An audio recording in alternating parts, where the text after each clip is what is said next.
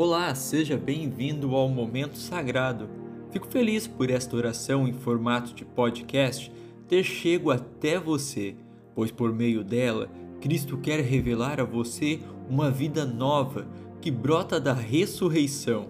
Mas antes de iniciarmos nossa oração, eu te convido para encontrar, aí na sua casa ou onde estiver, um lugar aconchegante e tranquilo. Respire fundo, relaxe o seu corpo e peça que o Espírito de Deus te conduza neste momento. Oh, luz do céu.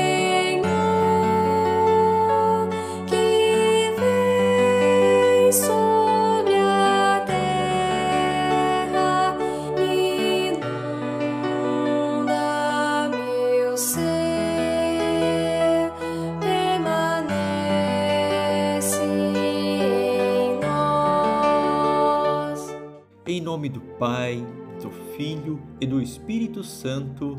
Amém.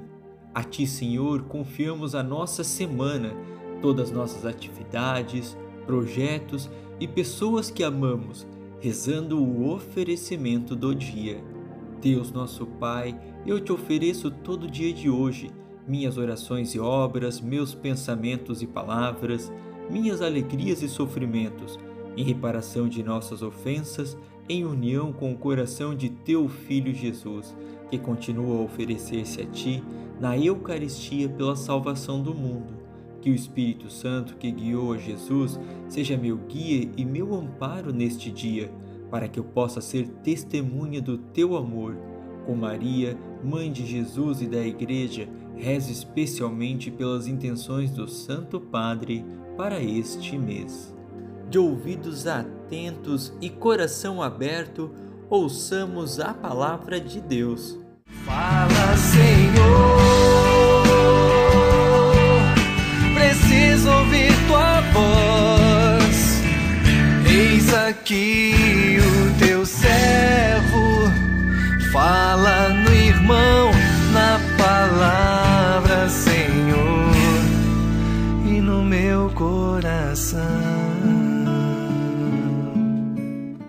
Proclamação do Evangelho de Jesus Cristo, segundo João. Glória a vós, Senhor.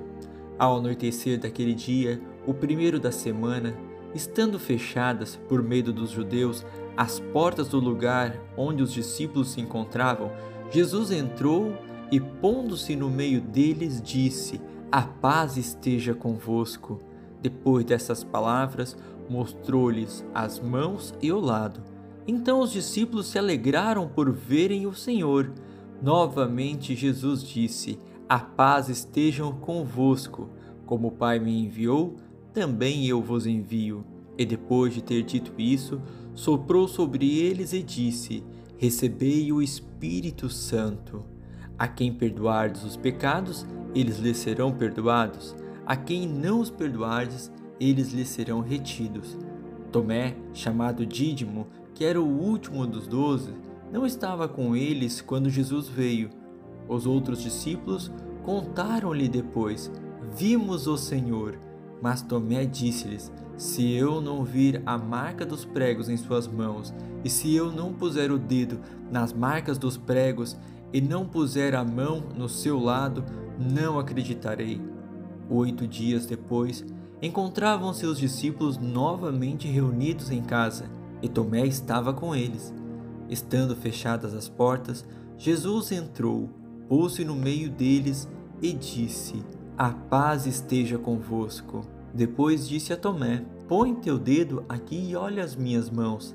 Estende a tua mão e coloca no meu lado. E não sejas incrédulo, mas fiel. Tomé respondeu: Meu Senhor e meu Deus. Jesus lhe disse: Acreditaste porque me viste? Bem-aventurados os que creram sem terem visto. Jesus realizou muitos outros sinais diante dos discípulos, que não está escrito neste livro, mas estes foram escritos para que acreditasteis que Jesus é o Cristo, o Filho de Deus, e para que, crendo, tenhais a vida em seu nome. Palavra da salvação, glória a vós, Senhor.